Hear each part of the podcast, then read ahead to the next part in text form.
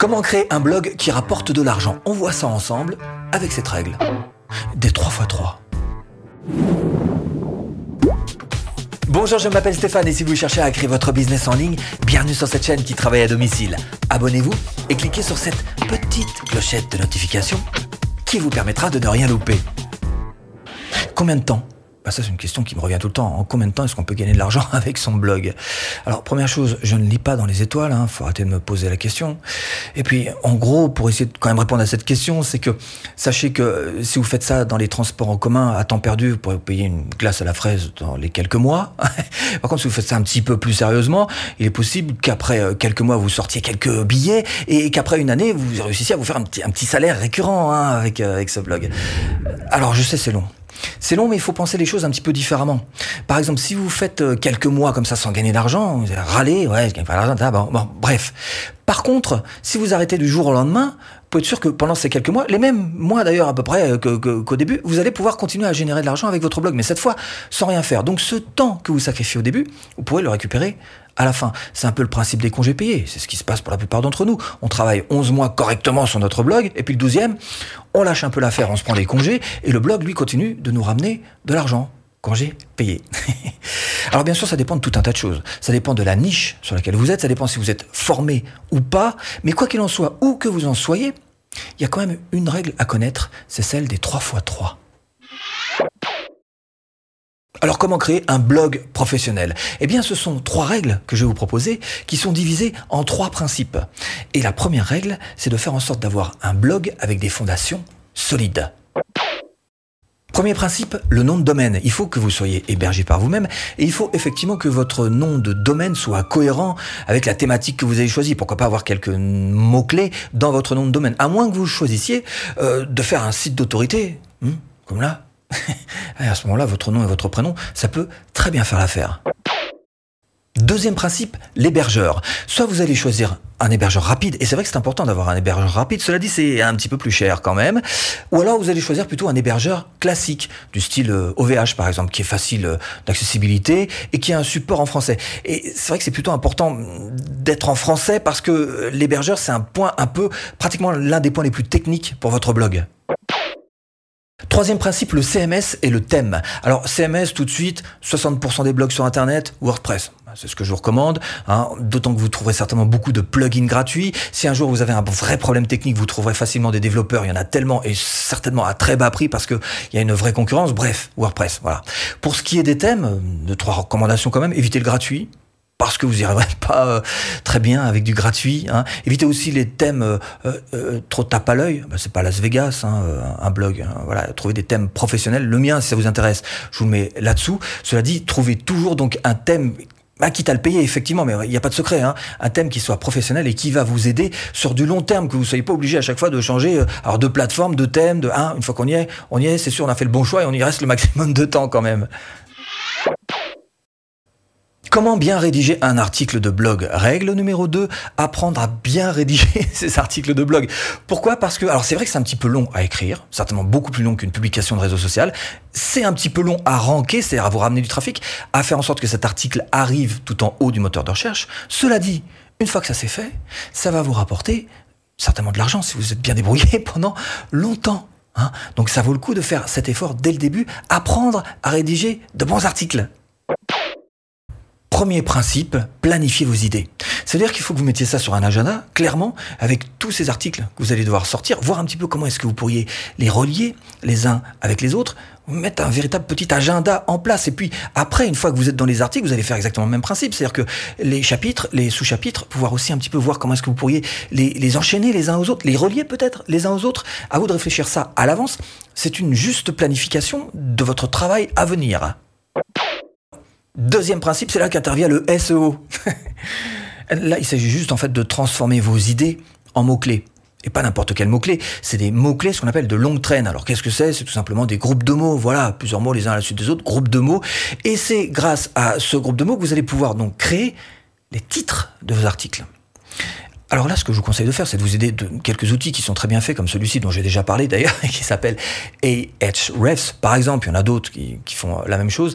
Mais ce genre d'outil va vous donner en fait euh, le volume de recherche. C'est-à-dire que euh, vous allez savoir si vous ou non les, internautes tapent souvent euh, ce titre que vous aurez créé et en fonction, vous allez vous dire est-ce que oui ou non j'y vais?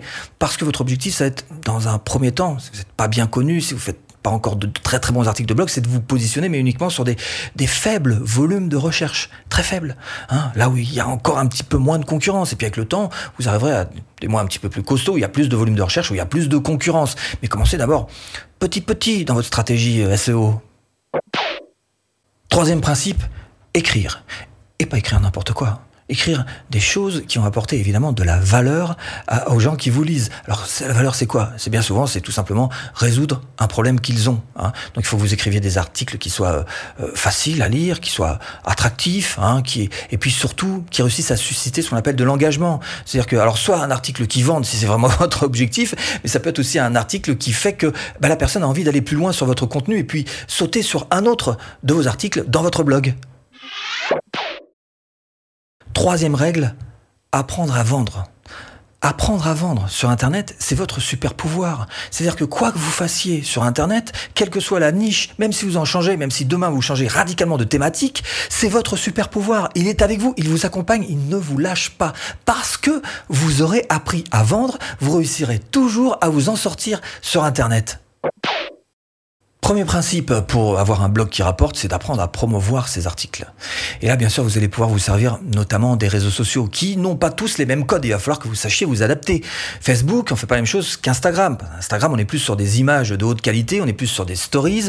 Twitter, vous allez peut-être chercher, je sais pas, des, punchlines. Sur Pinterest, vous allez sortir des, infographies qui sont tout à fait explicites avec des, des solutions euh, visuelles et euh, qui peuvent très bien se partager sur, sur Pinterest.